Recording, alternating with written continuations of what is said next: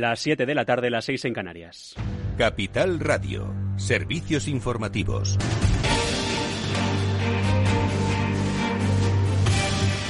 ¿Qué tal? Buenas tardes. Comenzamos con una última hora. El Gobierno aprobará en Consejo de Ministros extraordinario de este próximo jueves un recorte del IVA de la luz del 21% al reducido del 10%, una bajada que no solo afectará a los usuarios privados, sino también a las pequeñas y medianas empresas. Esta rebaja va a ser permanente para los consumidores domésticos, eso sí, siempre y cuando tengan una potencia contratada de hasta 6 kilovatios hora. Decisión que llega después de que junio se haya convertido en el mes con la factura de la luz más cara de todo el año y que se aprobará recordemos, este jueves con la intención de que se vea la luz verde este viernes en el mismo Consejo de Ministros también, convocado para dar luz verde a la supresión de la obligatoriedad de llevar mascarillas en exteriores que no, que no lo será a partir de este próximo sábado. Sobre este respecto se acaba de pronunciar precisamente Fernando Simón, el director del Centro de Coordinación de Alertas y Emergencias Sanitarias, quien abre la puerta a que las mascarillas, según cómo avance la pandemia, puedan volver a ser obligatorias. Si por cualquier razón eh, la evolución que estamos observando y que estamos previendo, que vamos a continuar observando durante las próximas semanas,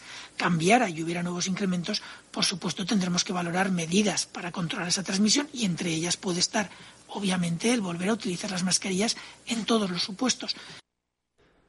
Por cierto, que a la espera de las cifras de la pandemia de incidencia que conozcamos dentro de los próximos minutos, que nos comunique el Ministerio de Sanidad, ya tenemos los datos de vacunación y es que más del 30% de los españoles en estos momentos cuentan con la pauta completa de vacunación o lo que es lo mismo, casi 15 millones de ciudadanos. Y hasta ahora se siguen sucediendo las reacciones a la noticia de la jornada, los indultos a los presos independentistas del procés catalán del pasado 1 de octubre, rúbricas que van a llegar mañana martes tras el Consejo de Ministros y que se harán efectivos a partir del próximo miércoles con su publicación en el Boletín Oficial del Estado. Y en la última hora sumamos al conflicto la voz del presidente de la Generalitat Valenciana, Chimo Puig, quien apunta a la necesidad de recuperar la concordia entre las regiones. Es una manera de avanzar, de avanzar hacia la concordia y eliminar la discordia.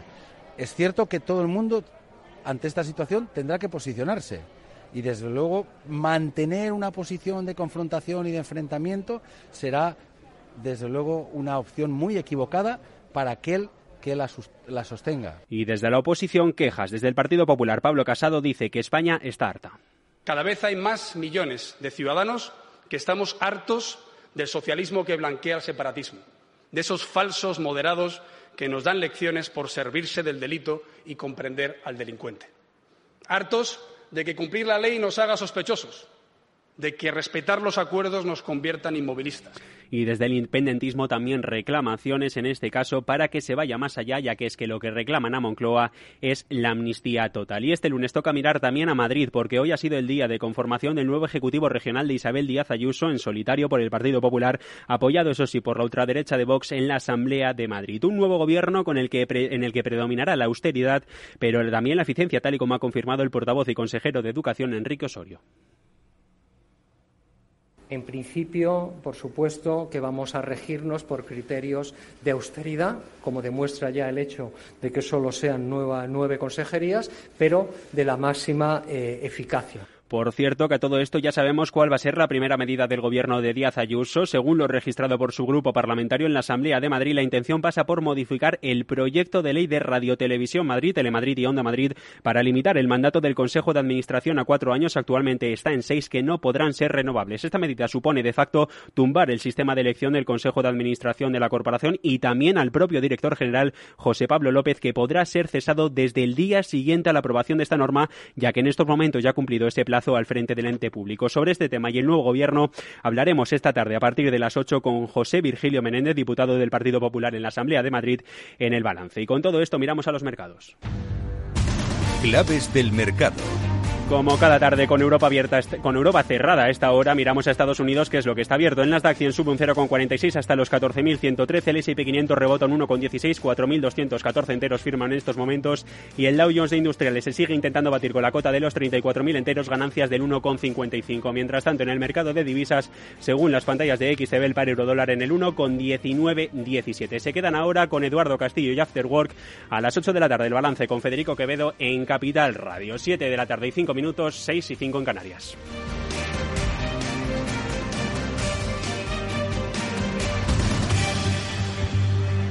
Capital Radio. Siente la economía. Invierte en acciones o ETFs sin comisiones. Tesla, Netflix, Amazon, Banco Santander, Telefónica, miles de acciones de los 16 mayores mercados bursátiles del mundo. Cero euros de comisión hasta 100.000 euros de volumen mensual. Abre tu cuenta 100% online en solo 15 minutos. xtb.es. Riesgo 6 de 6. Este número es indicativo del riesgo del producto, siendo uno indicativo del menor riesgo y 6 del mayor riesgo.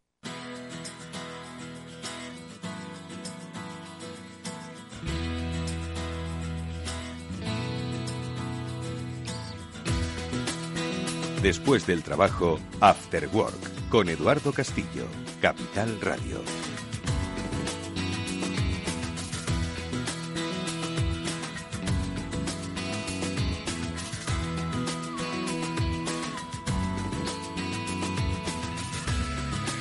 ¿Qué tal amigos? Buenas tardes. Bienvenidos un día más a este especial hoy, Cyber After Work, el programa de la ciberseguridad de Capital Radio, que hoy, como digo, tiene ese componente especial que muchas veces en ocasiones nos gusta desarrollar y que en directo a través de la sintonía de Capital Radio, pero también en directo una emisión en eh, vídeo a través de las plataformas eh, sociales de Capital Radio, a través de LinkedIn. Hoy hablaremos de un tema apasionante que es posiblemente el tema de futuro de la ciberseguridad. Hoy nuestro programa especial es el eh, relativo a la seguridad en la nube. Ya sabéis que Además, con los especialistas de Netscope, que hoy van a participar en este programa, desde hace ya un tiempo hemos venido incidiendo en, bueno, pues esos aspectos que vinculan la ciberseguridad en la nube y desde la nube. Bueno, pues al final, si hacéis una reflexión sobre dónde está el trabajo diario de vuestra empresa, quizás os haga reflexionar sobre cuáles son esos destinos para la eh, ciberseguridad. Lo que vamos a hacer es eh, ir saludando, por supuesto, a nuestros invitados y amigos. Hoy está con nosotros también Mónica Valle. Mónica, ¿estás por ahí? Buenas tardes. Hola, muy buenas tardes, Edu, buenas tardes a todos. Gracias por seguirnos y va a ser un programa muy especial. Sin lugar a dudas, Mónica, porque estamos diciendo que al final la nube, vamos a ver, la ciberseguridad y ahora estoy seguro que nuestros invitados van a defender a capa y espada que el futuro pasa por la nube, ¿no? Pero inevitablemente el trabajo eh, está ahora mismo en la nube y nos dirigimos hacia ello y hablaremos luego de las diferentes nubes y de cuál es la seguridad que debemos contemplar para una de ellas. Pero al final, ¿quién no trabaja hoy en la nube con esa eh, ingente cantidad de volumen de datos que se generan con esa necesidad de almacenamiento, con esa necesidad de operatividad, con esa necesidad de facilitar un poco los procesos de desarrollo de las compañías que en la nube pues resultan mucho más fáciles, mucho más adaptables y moldeables. Estamos hablando de futuro, Mónica. Efectivamente, de hecho, la transformación digital, esa digitalización de la que hemos estado hablando durante tanto tiempo, especialmente durante los últimos meses, el último año, ha estado, bueno, sostenida principalmente por servicios en la nube, ¿no? Eh, que al final son los que permiten a las empresas tener un crecimiento mucho más rápido, también es muy escalable, es muy flexible, tiene muchas posibilidades, pero como toda tecnología hay que llevarla de la mano siempre de la ciberseguridad, cualquier servicio en la, nube o en cualquier, eh, de cualquier modo, tiene que estar seguro y tiene que estar pensado en la protección de los datos que se van a manejar ahí. Y también, pues vamos a hablar, como decías, de esa seguridad desde la nube importantísima y que nuestros especialistas conocen muy bien y vamos a conocer muy a fondo. Bueno, especialistas a los que ya vamos a saludar y a presentar, ellos son Samuel Bonete, que es eh, Regional Sales Manager de Netscope, es amigo de este programa. Samuel, buenas tardes, ¿cómo estás? Bienvenido. ¿Qué tal, Edu? ¿Qué tal, Mónica? Hola a todos los oyentes también. Encantado pues, de estar con vosotros hoy. Gracias, Samu, a ti por estar con, nosotros. Enseguida, por cierto, que hoy tenemos píldoras ASI. Eh, hablaremos mucho hoy de cloud, pero como siempre, lecciones de ciberseguridad, formación, eh, información con lo que ocurre en el mundo de la, de la red, en esa píldora a la que enseguida Samu nos va, nos va a dar buena cuenta. Pero antes saludamos a Miguel Ángel de Castro, él es especialista de seguridad de CrowdStrike. Miguel Ángel, ¿qué tal? Buenas tardes y bienvenido. Hola, buenas tardes a todos. Buenas tardes, Mónica, Samu. Un placer verte de nuevo por aquí, eh, Miguel Ángel, muchas gracias. Y vamos a incorporar a esta tertulia especial a Juan Pérez Muñoz, que es eh, responsable de Octa, Octa, a ver si lo voy a decir bien, Octa. Eh, Juan, ¿qué tal? Muy buenas tardes. Muy bien, muy bien, muchas gracias Edu, muy bien pronunciado. Correcto, bueno, correcto. Me ha costado. Bueno, pues Octa, que lo sepan nuestros oyentes, luego nos hablarás un poco más en profundidad. Tiene que ver sobre la identidad en Internet, quiénes somos y quiénes no queremos que utilicen nuestra identidad, ¿no? Para ser un poquito más seguros. Bueno, pues con todos ellos vamos a hablar de mm, eh, seguridad en la nube, vamos a hablar de los retos de futuro de las compañías, pero antes, eh, no se nos olvide, aunque nos estáis viendo a través de las redes sociales, también nos estáis eh, sintonizando a través de Capital Radio y es momento de escuchar eh, escuchar la píldora Sasi, que ya tiene identidad propia en este programa, que parte por su sintonía. Y vamos a hablar de un tema muy complejo. Ahora enseguida Samu nos va a dar buena cuenta de ello.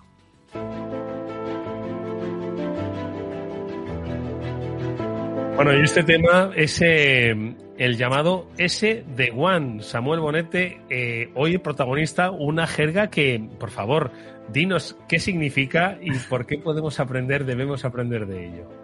Eh, si no teníamos bastante con el SASI, ¿verdad, Eduardo? Ahora tenemos, el, S de One. Yo, creo que todos o muchos de nuestros oyentes de una forma o de otra están familiarizados con, el SD-WAN. ¿De qué va esto del SD-WAN? Eh, comentaba antes Mónica que, en la transformación digital hay dos pilares, ¿no? Uno de ellos es la adopción de aplicaciones cloud y el otro de ellos es la movilidad de los, de los usuarios. Pero también muchísimas empresas se han dado cuenta de que hay que transformar la conectividad ya no solamente del usuario en movilidad, sino de la sede. ¿Recordáis estos movimientos de, oye, si, si hace unos años yo tenía en mi CPD las, pues no sé, todos mis datos, mi almacenamiento, mi correo, tenía que tener una red que me llevase cuanto más tráfico posible hacia mi CPD para poder consumir mis datos, para poder consumir mi correo, para poder consumir mi información. Pero a día de hoy, como comentábamos con la transformación digital, los datos ya no están mayoritariamente en un CPD, los datos están en, la nube.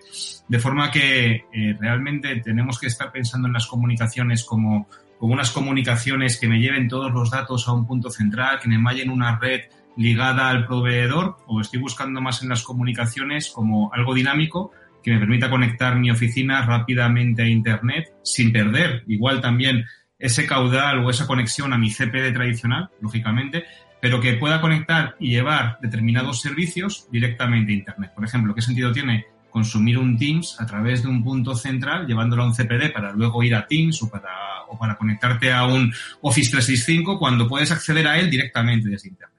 Bueno, pues SD-WAN lo que viene a, resolver es ese problema. Viene a resolver el problema de las conectividades tradicionales en los cuales dependes de una red MPLS para poder llevar todas las comunicaciones a un punto central o crearte una red privada.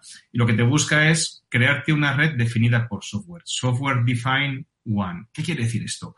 Tú eliges la conectividad que más te interese en cada oficina, en cada localización, que al final, en base a software, automáticamente se van a configurar tus routers de acceso a Internet para que ciertas aplicaciones se alcancen directamente por Internet y otras aplicaciones vayan a través de otros circuitos más específicos. De esta manera vas a evitar que el tráfico de aplicaciones como el Office 365, aplicaciones como un Salesforce, un G Suite, las aplicaciones cloud que estamos consumiendo día a día, tengan que ir forzosamente a un punto central para luego salir a Internet. Si os fijáis, esto que os estamos contando del SD-WAN, del Software Defined Networks, va muy, muy, muy, muy, muy de la mano con, el concepto de SASI que estábamos hablando durante todos estos días con la píldora. SASI, recordad que es el, poder consumir seguridad como servicio desde la nube. Eh, los, los, controles de seguridad que teníamos en ese punto central, en ese data center, poder consumirlos como una suscripción desde la nube.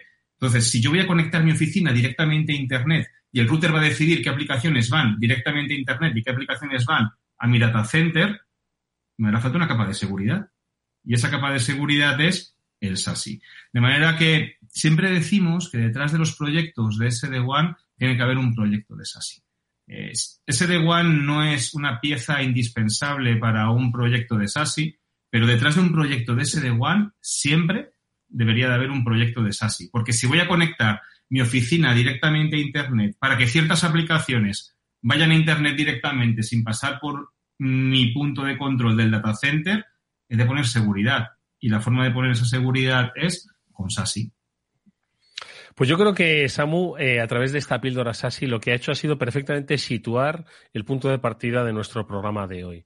Nos ha hablado de una situación que es una particularidad de una empresa, pero que en realidad viene definida por cómo la nube pues está transformando la forma de hacer negocios y la forma de acceder a los mismos y desarrollarlos. De eso es de lo que vamos a hablar con nuestros invitados, así que vamos a empezar ya mismo nuestra tertulia.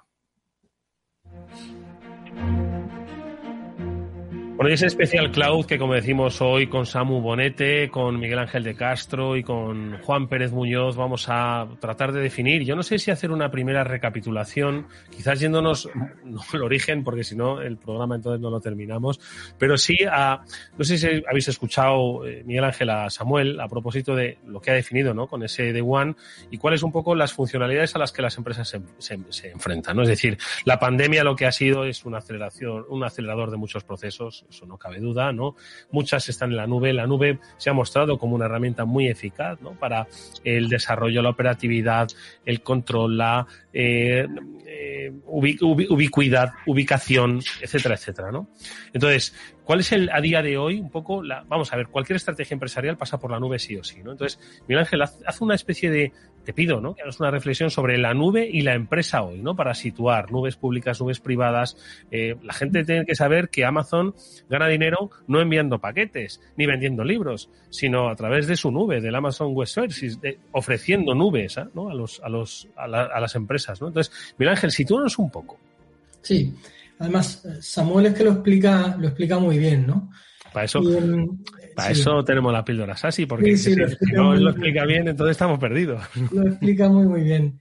Em, hoy en día, como estábamos comentando, y efectivamente venimos a defender que la nube es algo que ha llegado para quedarse, yo estoy firmemente, firmemente convencido de eso porque es así.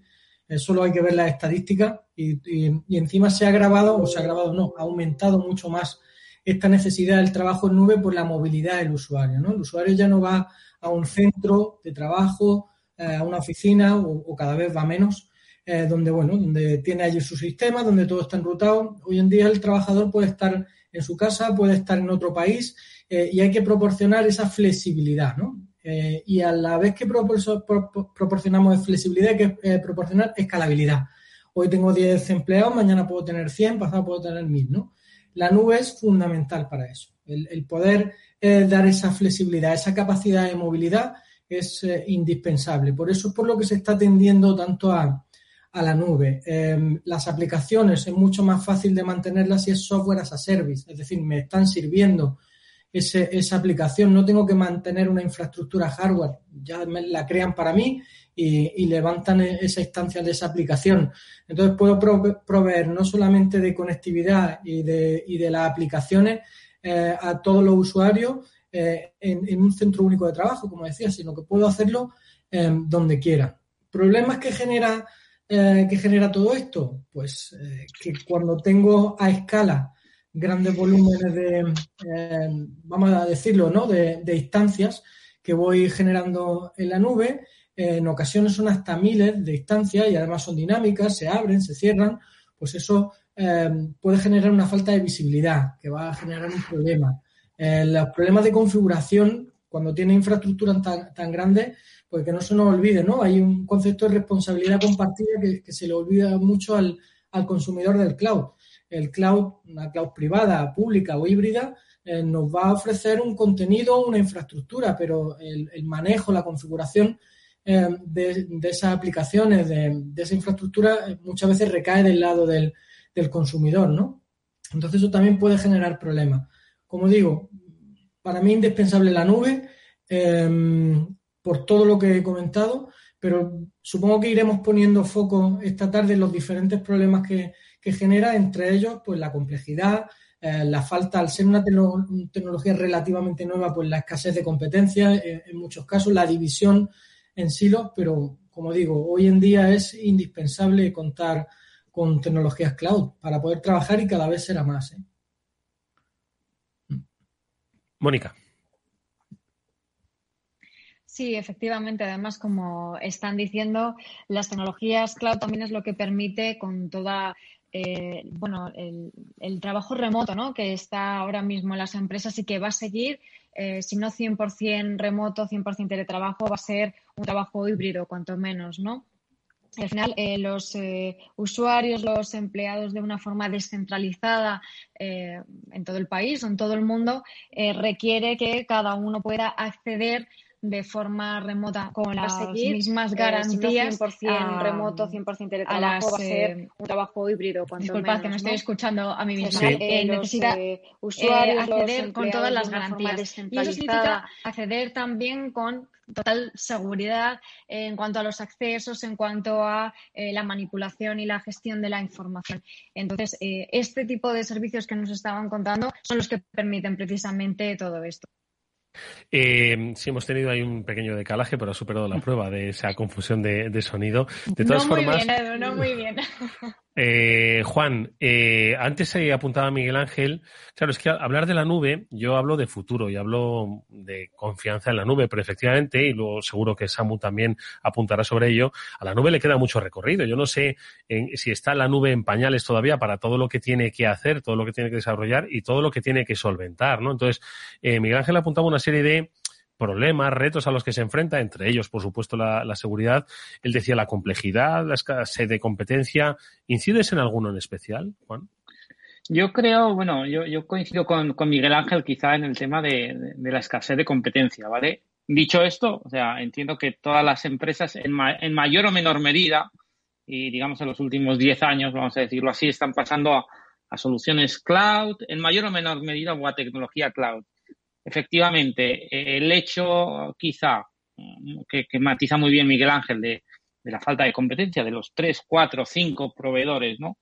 Eh, mayoritarios hace que, muchas veces eh, los, clientes pues no valoren y yo creo que es un punto a valorar pues no incidan mucho en, las diferentes nubes, en una comparativa de qué me ofrece esta nube, cuánta seguridad, cuál es el acuerdo de nivel de servicio que me exige, eh, qué sucede si, que sucede en el caso de que haya una caída ¿vale? de los data centers, tengo algún data center de redundancia, donde en Europa cumple con la con la herramienta de con la con la normativa GDPR o no. Yo creo que yo creo que, que hay una falta de competencia, eh, lo matizaba Miguel Ángel, pero también creo que, que a pesar de ello, los clientes a la, a la hora de elegir una solución en la nube ¿vale? Eh, yo, soy partidario de que se debería de hacer un, análisis exhaustivo de eh, la seguridad de esos, de esos proveedores cloud.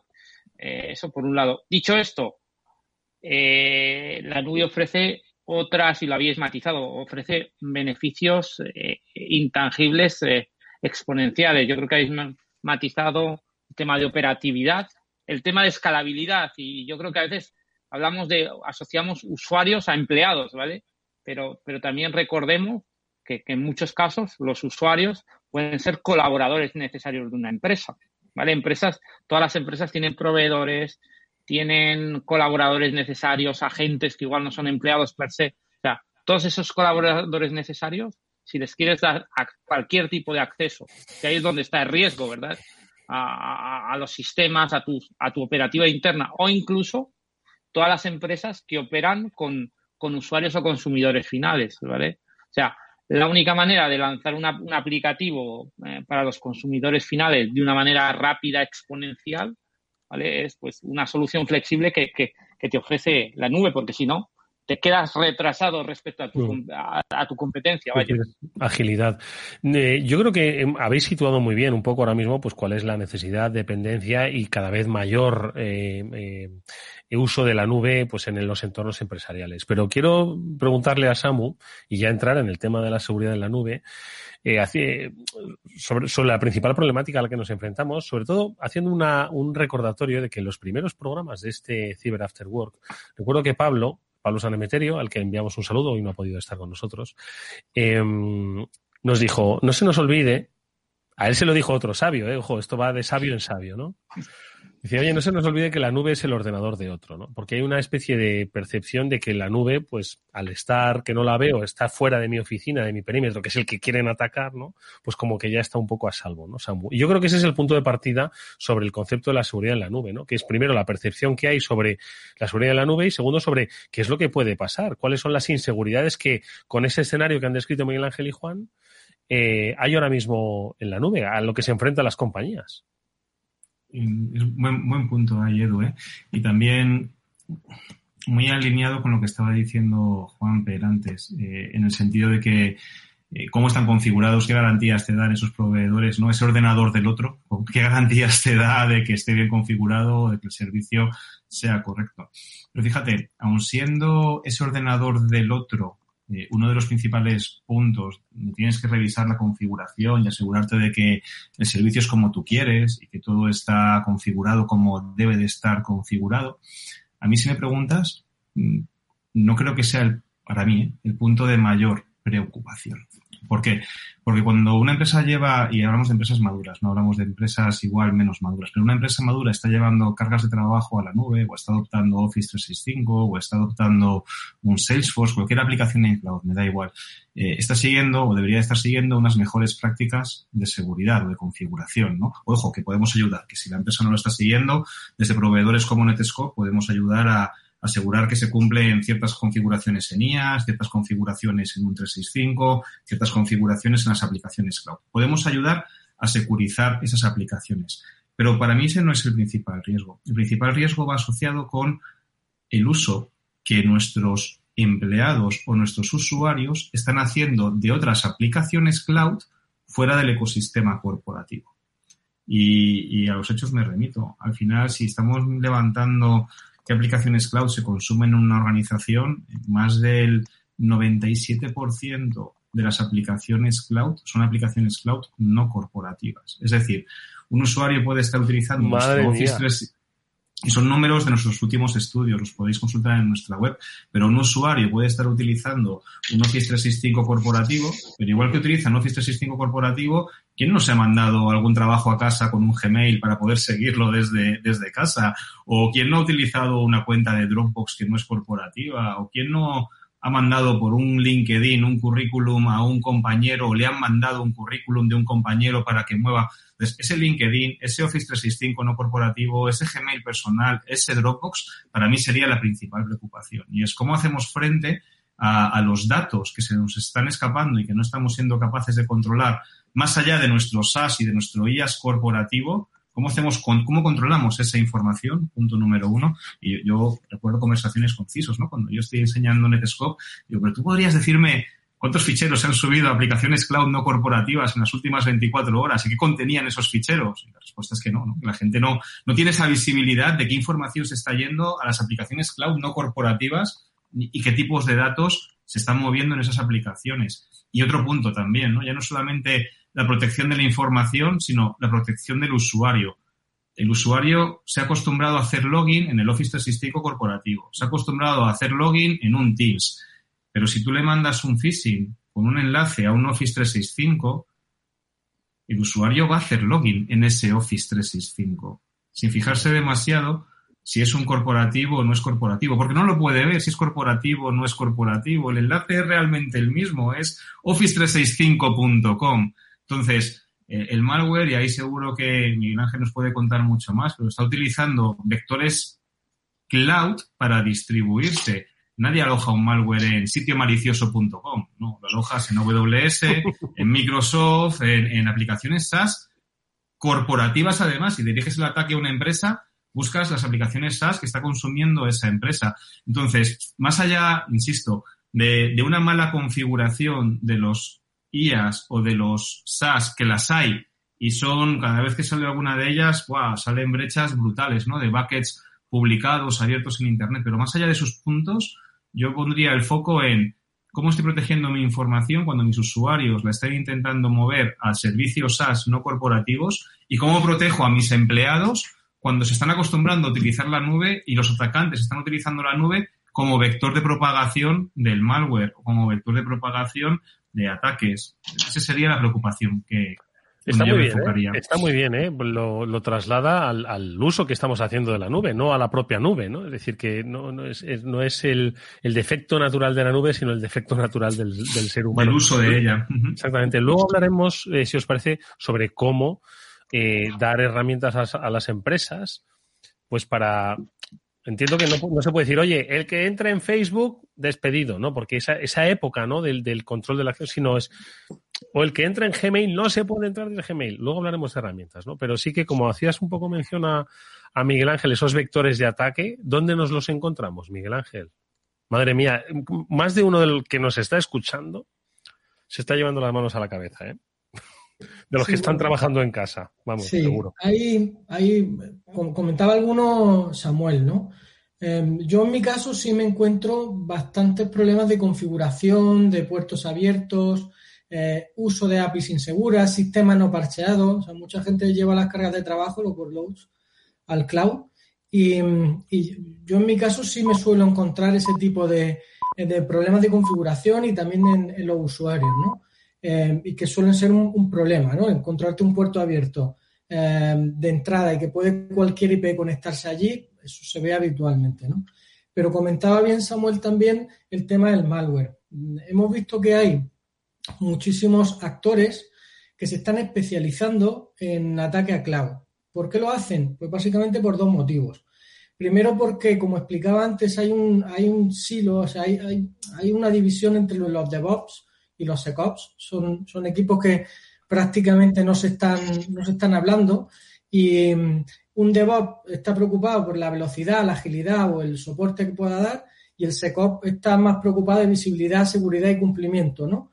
Eh, y al final trabajan em, de forma separada y tienen que equilibrarse, hay que buscar un, equilibrio para poder cumplir las dos cosas. Lo mismo que ha pasado siempre en, el mundo no cloud, pues nos lo estamos encontrando también en, el mundo cloud.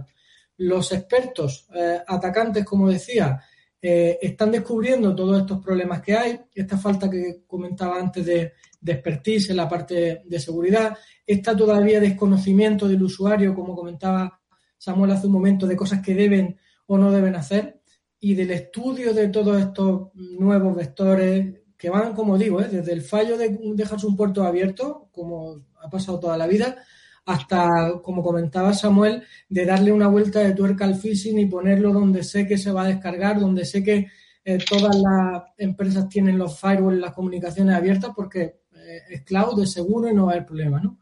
Entonces están aprovechando todo el abanico completo.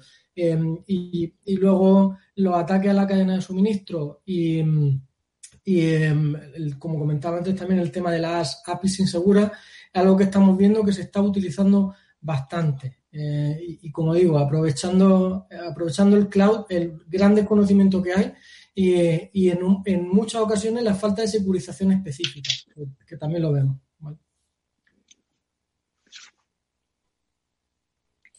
Y en este sentido, todo lo que habéis comentado me ha parecido muy interesante. Lo que decía Samu, efectivamente, ese Office 365 que por ahí muchas veces cuando se hacen simulacros eh, de ransomware, de phishing, que nosotros los hacemos muchas veces, utilizamos como cebo el Office 365 y suelen picar la mayoría y todo lo que nos estaba diciendo Miguel Ángel también muy interesante en ese aspecto. Y a Juan, a Juan, pero me gustaría em, eh, preguntarte en cuanto a las identidades y a los accesos, ¿no?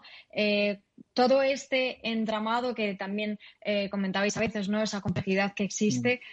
¿cómo podéis ayudar a la hora de esa descentralización de los empleados que estábamos comentando antes también para que digan, oye, yo para acceder a estos recursos de la empresa certifico que soy yo, porque me imagino que eso es una parte fundamental eh, de, todo, de todo este engranaje, ¿no? Sí, pues efectivamente, como decías, Mónica, eh, y, por retomar, nosotros consideramos, sobre todo en mi organización, ¿no? en Octa, que uno de los vectores de ataque o, el elemento débil de la cadena, ¿vale? Porque se puede securizar la red perimetral con firewall, con gateways, etcétera, etcétera, pero, pero al final no conseguiríamos nada porque el perímetro se, se, se, está diluyendo y de hecho, ¿no? desde, desde la experiencia o este, el tema COVID, desde marzo de 2020 de manera exponencial, ¿no? No conseguirían nada las empresas simplemente con securizar las redes suyas internas, ¿vale? Entonces nosotros vemos que digamos que el elemento fundamental es el usuario, ¿vale? Y, y, el punto principal de entrada de, para, digamos, para atacar a los usuarios. Eh, y, de hecho, las estadísticas dicen que más del 70% de, de ataques, ransomware, phishing, etcétera, entran por eh, o vienen por credenciales débiles o robadas. Credenciales de los famosos usuarios, contraseña, etcétera, etcétera, a los cuales, bueno, no me remito, pero eh, esta mañana leía una estadística que no baja, Que, que el 32% de los usuarios usan una contraseña tanto para sus aplicaciones corporativas como para ese 95% de aplicaciones de uso, ¿no? De aplicaciones no corporativas que usan durante su horario de trabajo. ¿Vale? Entonces, nosotros en Octa lo que, lo que securizamos es todo el acceso como, pues, pues digamos, eh, con algo tan sencillo como, como una herramienta de, de, de, autenticación multifactor o de doble factor, eh, que puede ser una, un, digamos, una solución basada en biometría facial, de voz, que puede ser un token físico, un token virtual, etcétera. Pero algo, ¿vale? Que, que, que asegure que el usuario es el que dice ser, que está donde dice estar y que incluso la, dirección IP es una dirección IP conocida y no desconocida que, de repente nos surge una autenticación de, un sitio que, que, nunca nos hemos autenticado, por decirlo así. O sea, hay que, hay que, hay que asegurar, por, por concluir, asegurar al usuario allá donde esté, pero sobre todo crear esos mecanismos, eh, digamos, eh, o de machine learning para ayudar, digamos, a nuestra organización eh, en esa seguridad. Oye, ¿y un, un ataque eh, a la nube de una empresa o eh, desde la nube, ¿no?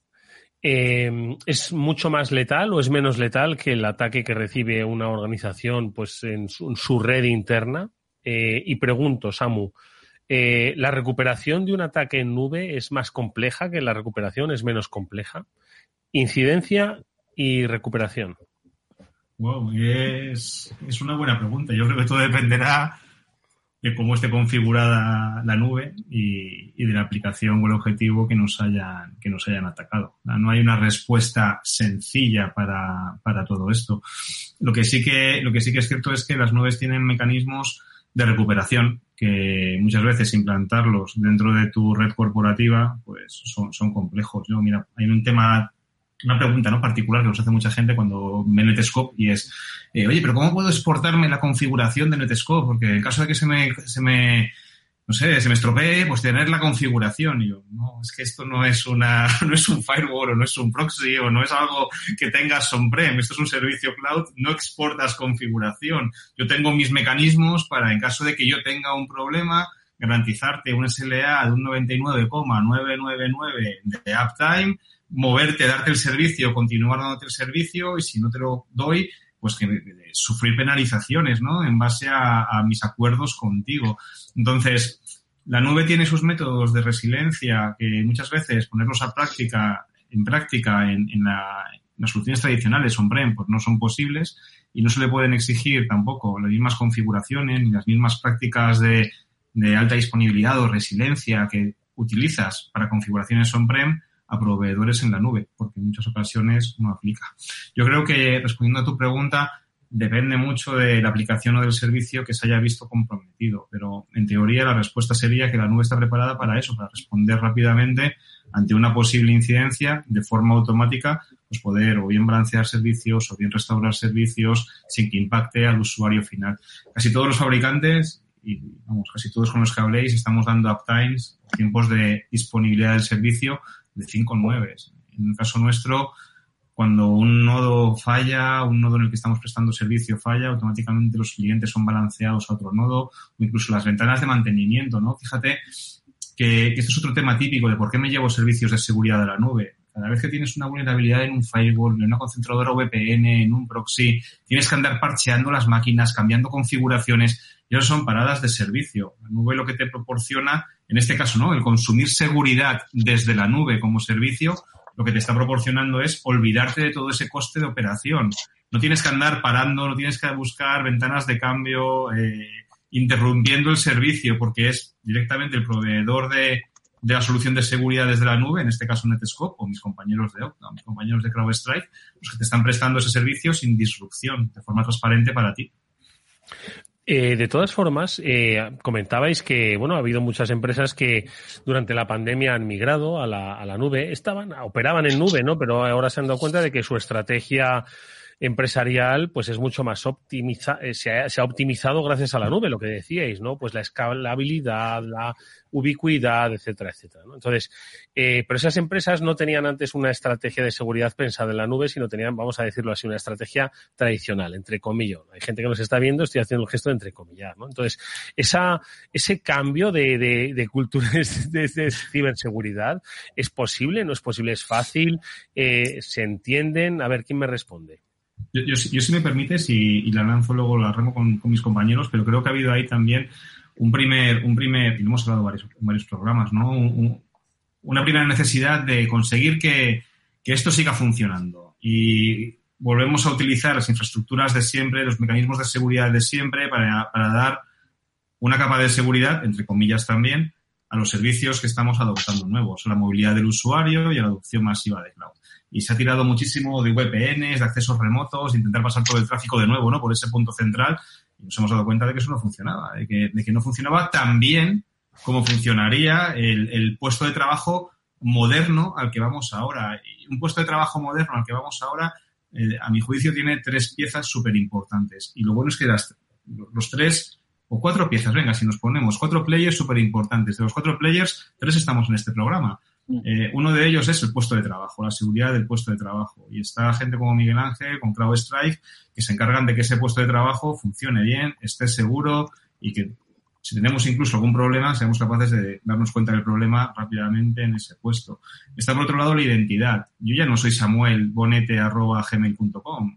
Yo soy Samuel Bonete arroba netescope.com, pero también soy Samuel Bonete gmail.com y Samuel Bonete netescope.com me vale para autenticarme en Salesforce, en AWS, en Microsoft. Ya debe haber alguien que me proporcione la, identidad y esa identidad me la proporciona pues gente como, como Juanper y, y Octa. Es una identidad única para todos los servicios SaaS que estoy consumiendo. Y ahora piensa en el usuario que está consumiendo web desde su casa, que quiere acceder remotamente a la empresa, que quiere ir a Office 365 y lo quiere hacer de forma segura. ¿Cómo me garantizo de que ese usuario navega seguro, consume 365 seguro, no deja mis datos corporativos en un 365 que no es el corporativo o en una instancia personal de Gmail? Pues lo hace Netscope, el proveedor de seguridad desde la nube, un SASI. Entonces, estas tres piezas son piezas importantes. Una solución buena de DR, una solución buena de autenticación e identidad y una solución buena para gestionar el flujo del usuario hacia Internet. Decía una cuarta. ¿Quién es la cuarta? Pues una con la que todos hablamos y es una herramienta de, cor de correlación o un servicio de, de, monitorización que nos dé esa visión global de todo lo que está, de todo lo que está pasando. Es, es un repaso rápido de cómo ese puesto de trabajo se tiene que transformar y tiene que ser distinto de la forma en la que hacíamos seguridad antes, que era firewall, proxy on-prem, DLP on-prem, VPN, ese, ese, método ya no vale, esa forma ya no vale para el contexto actual de cloud y usuario en movilidad. Sí. Miguel Ángel. Yo estoy totalmente de acuerdo y, y, se explica de forma muy sencilla. ¿eh? Si en la antigua empresa poner un servicio nuevo, un software nuevo, hacer una modificación, la que sea, incurría en tiene que venir un aparato, hay que esperar a que venga, tienen que montarlo, los de redes tienen que abrir unos puertos, los de puestos de trabajo tienen que eso significaba un montón de problemas. Y por suerte o por desgracia, hemos visto que ahora había que tener todo el mundo Office 365 o tenía que tener todo el mundo Teams o lo que fuera, mensajería, tal, y se han dado cuenta que es darle un botón. Y es tan sencillo como darle un botón. Y tener 100 cuentas más es tan sencillo como darle un botón. O mm, querer escalar eh, y hacerlo muy rápido es tan sencillo como darle un botón. Entonces a la gente yo creo que no le ha costado nada sí es cierto que en cierto sentido eh, es todo más difuso. La, el cloud ha introducido mil siglas nuevas, ha introducido un poco de, de, aquello etéreo, ¿no? De que no sé exactamente dónde pasa o cómo pasa. Pero el usuario final lo que percibe es que es tan sencillo como darle un botón. Entonces, eh, yo creo que, que no hay una vuelta atrás y que va a ser muy difícil que las complejidades que implica, a no ser que sea algo muy concreto que realmente necesita algo on-prem, las complejidades que, que implica no, no, van a volver eh, del mundo on-prem. Estoy casi, casi convencido. Luego os hemos explicado muy bien cuáles son las tres patas ¿no? de, de, todo este nuevo marco de trabajo. El endpoint, porque al final siempre vamos a necesitar un, un, puesto de trabajo con el que conectarnos a la nube o con el que sea. ¿no? Uh -huh. eh, la identidad y que esa nube a la que me conecto sea toda segura. ¿no? Entonces, eh, es sencillo, se reduce a tres piezas y varias de ellas son transparentes para ti. Ya te olvidas de la máquina, te olvidas del CPD, te olvidas de las comunicaciones y te olvidas de toda esa complejidad. Entonces, yo creo que ha sido un paso natural, forzado, porque ha llegado forzado, pero bueno, eh, es natural y sencillo y, viene para quedarse seguro. Venga, Juan, da tu, tu opinión o reflexión sobre esto. Pues es que mis dos compañeros han, hablado muy bien, ¿vale? Yo, yo simplemente por, por comentar, yo creo que el puesto de trabajo moderno o la, o la nueva manera de trabajar ha llegado para quedarse. Yo creo que eh, hacía un punto, una reflexión Samu, ¿vale? Y, yo creo que, el tema de, las famosas VPNs, por ejemplo, ¿vale? Que, eh, yo creo que, que, ya no, ya se han quedado cortas en esto. El saber si estás conectado a la VPN, si no estás conectado, si estás conectado a tu herramienta de VDI o no. Eh, y, aquí volviendo y enlazando con lo que decía Miguel Ángel, ¿vale? Eh, al final es tan sencillo como dar un clic. Con un clic entras a cualquier aplicación, con un clic entras a, todas tus herramientas para eh, trabajar. Lo único que es necesario que eso, que todo eso, que es muy sencillo, digamos, en el escenario, ¿vale? Que, esté todo totalmente securizado. Y después, por, por comentar y, y como iniciabas tú, tú la reflexión, Edu, yo creo que en este año, ¿vale? Yo diría que en un año se ha avanzado lo que si no hubiera habido pandemia, vamos a decirlo así, o COVID o esta situación tan excepcional, hubiera costado al menos cinco, en mi opinión. De hecho, yo, yo muchos de los proyectos que he tenido durante este año, ha, habido, ha habido proyectos que se han paralizado por tema presupuestario en algunos sectores, ¿vale? pero ha habido otros proyectos de securizar el acceso a todos esos trabajadores remotos que se han acelerado exponencialmente. Mm. Sí, la verdad es que íbamos de paseo a la nube, de, paseo tranquilo, y ahora hay, golpes por entrar, claro, y por mm. ocupar un buen puesto y sacarle provecho. Mónica. Mm. Pues sí, yo creo que eh, habéis definido fenomenal eh, la seguridad en la nube, todas las características que tiene esa simplicidad, flexibilidad, esas piezas fundamentales y las distintas amenazas a las que se están enfrentando las empresas, ¿no? En definitiva, un, un panorama del sector. Y las empresas que nos están viendo, eh, nos están escuchando hoy, seguro que se preguntarán, por cierto, empresas de cualquier tamaño y de cualquier sector. Mañana todos controlando todo el Gmail. Todos. y se están preguntando también. Em, ¿Qué soluciones concretas hay para abordar todo esto? Miguel Ángel, comenzamos contigo si te parece. ¿Cómo eh, estáis ayudando a las empresas que se encuentran con todo esto y que quieren esa visibilidad, esa simplicidad en su seguridad? Además, eh, permíteme, Miguel Ángel, que partimos un poco de los dos escenarios que, a los que hacía referencia Samu, ¿no? Es decir, donde el, estamos todos en la nube, donde trabajamos en un 1% con esa eh, nube corporativa y en un 99% con otras eh, nubes que nada tienen que ver, ¿no? El papel del usuario, ¿no? Eh, entonces, un poco que hay una cuestión de carácter técnico, pero también una cuestión de carácter cultural, de concienciación, que es algo pues, en lo que por ejemplo, desde Netscope, desde la píldora SASI, siempre se insiste ¿no? en la concienciación. Entonces, pues veamos un poco todas esas dimensiones para ver qué soluciones eh, podéis ofrecer. Miguel. Sí, al final, y, partiendo un poco de la explicación que daba Samu, em, desde el puesto de trabajo, que es eh, donde al final está el usuario sentado y está haciendo el clic, em, es siempre importante y, y, no nos cansamos de repetirlo, ¿no? Mirar dónde se pulsa, no abrir ningún fichero si no estamos seguros de su procedencia. Pero al final, y en la estadística se ve cada vez que se hace una campaña de concienciación, que siempre hay un porcentaje que supera el 40%, que es que le da, ¿vale? Que le va a dar. Y como eso sucede, y cada vez encima, como, como hemos comentado, la sofisticación es más alta, la fuente origen de donde viene el fichero malicioso en ocasiones está escondido en un sitio que no es malicioso, ¿no? Al final vas a tener en ocasiones en tu máquina un fichero descargado que vas a ejecutar y que te va a generar un problema. Entonces, disponer eh, de seguridad en el endpoint em, fácil, sencilla, transparente para ti, que esté funcionando además, eh, CrowdStrike es una plataforma nativa, nativa cloud. Nosotros nacimos en, la nube y, entendemos perfectamente eh, cuáles son los riesgos y cuáles son las ventajas. Y, de ellos sacamos partido. ¿no? Entonces.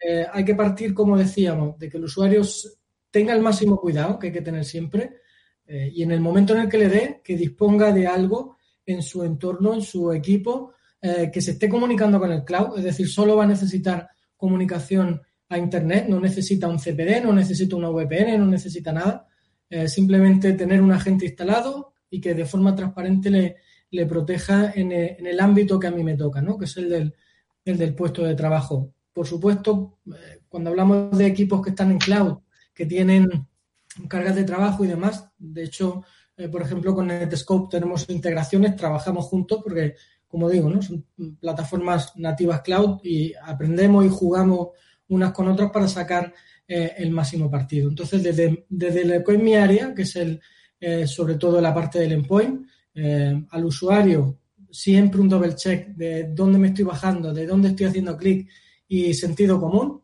¿vale? Y, y luego todo lo que es eh, la parte de cloud y la parte de la identificación muy, muy importante, se lo dejo a mis compañeros. Sí, claro, vamos a con la identidad, ¿no? Eh, hoy eh, somos nosotros los que estamos accediendo, como decía antes Samu, arroba Netscope, arroba Gmail, pero también para el uso, ¿no? De las diferentes, pues, aplicaciones de operativa empresarial, los CRMs, etcétera, etcétera. Entonces, desde Octa, eh, Juanper, ¿qué, ¿qué, hacéis pues para garantizar pues eso, la identidad, que es por otro lado uno de los grandes retos ¿no? ahora mismo de nuestro tiempo, y es que nos suplanten la identidad. Eh, somos gente de empresa, gente con vida privada eh, y que es básicamente nuestro bien más preciado cuya información, cuya constitución está por ahí perdida y diseminada y muchas veces no sabemos ni dónde se encuentra. ¿no? Entonces, desde ese punto de vista de la identidad, ¿qué es lo que podéis hacer? Bueno, desde Octa lo que, lo que hacemos es securizar todo lo que sería el ciclo completo de vida de la identidad, como llaman los puristas, o sea, todo lo que sería la parte inicial, que es desde donde nace una identidad, y cómo se gestiona el acceso de esos usuarios o, de esa identidad, ¿vale? Pues como, como mencionaba antes, pues algo tan sencillo como poner una herramienta de... Perdona, eh, Juanper, ciclo de vida de la identidad no, es de la identidad de una persona en una empresa, no quiere decir que se muera y entonces decir yo, yo quiero tener mucha identidad, ¿no? Estamos hablando para identificar la identidad de un trabajador, ¿no? Desde el momento en que entra hasta pues que quizás ya pues cambia su relación contractual, ¿no? Exacto, exacto. Sería este securizar todo el ciclo de vida del acceso de un trabajador o de un colaborador o de un usuario, digamos, final como, como consumidor con algo tan sencillo que podría ser una, una, una, herramienta de doble factor de autenticación o de múltiple factor de autenticación con, ya sabéis, el, el parámetro de algo que soy, algo que sé y algo que tengo, ¿vale? Para, para, para reforzar esa, esa seguridad. Otra, otra manera, una vez ya entrado, ¿qué nos conviene? Pues para facilitar a, a los trabajadores a los colaboradores, una vez que están ya dentro de su sesión iniciada, pues en, reducir eh, los elementos más inseguros, que en este caso son los, los, eh, los, passwords, ¿no? Las contraseñas. ¿Cómo? Pues con una herramienta que unifique todas las contraseñas, con una herramienta de, sesión de inicio único. ¿vale? Esto, por un lado, sería lo que los puristas ¿no? llaman todo lo que es la, parte de la gestión del acceso. ¿vale? Y después, y, aquí, eh, como comentabas, Edu, cómo securizar todo el ciclo de vida de, ese empresarial o corporativo de, de, esas personas dentro de esa empresa. ¿vale? O sea que yo, como Juanper, al pertenecer al departamento de ventas, pues que de manera automática, porque tradicionalmente había, había problemas y había fallos, porque se hacía todo de manera manual. O sea, cómo automatizar esos procesos que si yo empiezo mañana eh, en una empresa o cambio, cambio de rol dentro de mi empresa, que automáticamente se me asignen esas 17, esas 25 aplicaciones que por mi puesto de trabajo tengo derecho. ¿Vale? Cuando entro, a gestionar el ciclo con, esto, en con estos tres hitos. Cuando entro a trabajar en una empresa, cuando cambio de puesto, pero sobre todo también algo muy importante, cuando dejo de colaborar o dejo de trabajar en esa empresa. Y aquí eh, una pregunta que siempre hago capciosa, ¿no? Cuando estoy hablando con, con, prospectos, con potenciales clientes, muchas veces pregunto, ¿Cómo sabes que muchos de tus empleados o muchos de tus colaboradores o franquiciados que ya no lo son, cómo puedes asegurar que esas personas han pasado X meses, no tienen acceso, se les ha quitado acceso a todas sus aplicaciones corporativas o a todo o a, toda su, su, capacidad de entrar a tu corporación, sean aplicaciones o entrar a servidores, si son super administradores. Oye, todos me responden con lo mismo en estos tiempos. O sea, nadie está seguro, nadie puede asegurar o poner a mano en el fuego que sus empleados o colaboradores no tengan acceso después de X meses, incluso algunos me dicen, bueno, incluso habrá, habrá gente que lleve años y que todavía tenga acceso. Campando a sus anchas por la compañía con la que ya no tiene relación o con el departamento con el que no tiene relación. ¿Cuántos de los que nos están escuchando seguro todavía tienen acceso a una actividad a la que hacía antes? Se cambiaron y dicen, no, pero todavía tengo acceso, todavía tengo acceso a esas listas, aunque ya no son parte de mi negociado, efectivamente. Mm. Madre mía, cuánto tienen que hacer las empresas. Samu, vamos con eh, la tercera pata de, de lo que sostiene la seguridad en la nube. ¿Estás en modo silencio, Samu? Ya me quito el, silencio, muchas gracias. La tercera pata es ese usuario en movilidad, ¿no? Que tenemos bien protegido con un EDR y ese usuario en movilidad que sabemos quién es gracias a una solución de identidad como, como Okta, pues va a estar navegando Internet. Queremos que pueda consumir los recursos de la corporación como si estuviese dentro de la corporación, exactamente igual. Y queremos también poder controlar lo que hace o poder proteger nuestra información y proteger al usuario cuando consume SaaS o cuando se conecta a, IAS.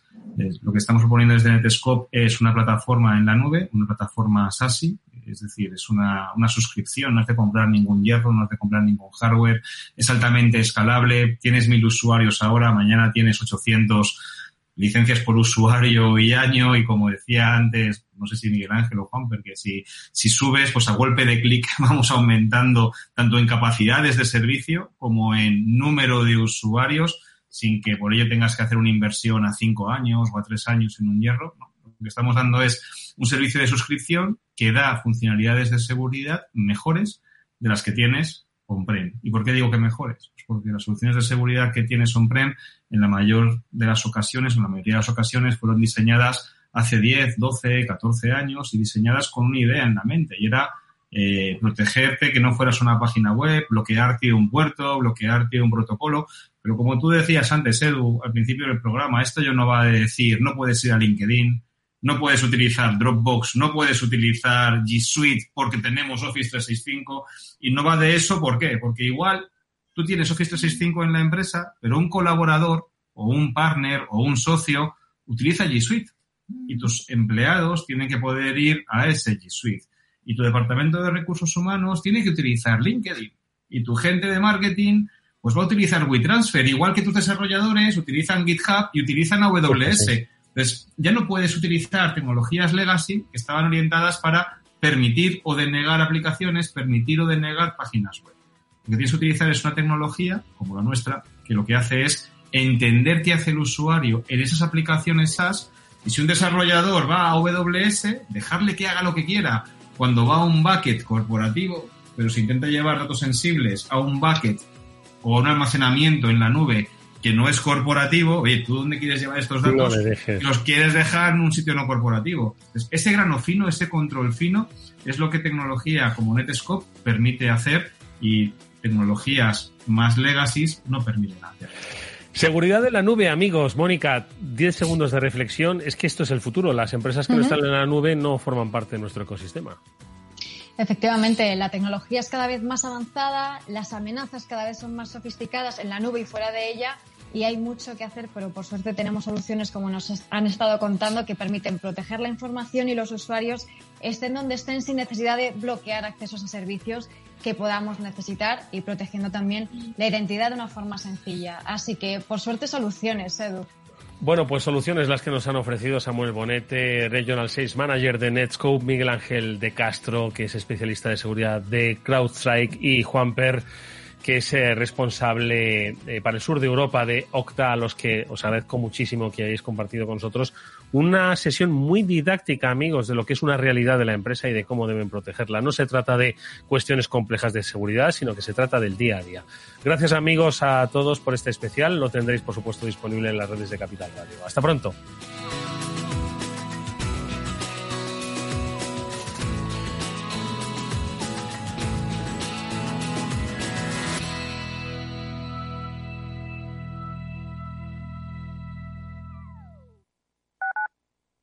Escuchas Capital Radio, Madrid 105.7, la radio de los líderes.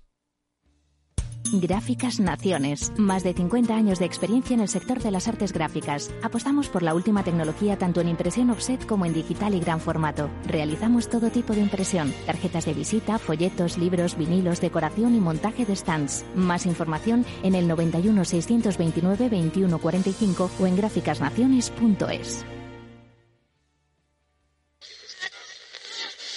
¿Los traders son seres de este mundo? Operación Trader. ¿Te atreverías?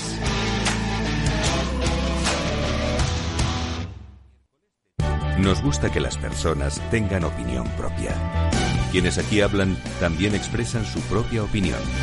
No representan la opinión de Capital Radio.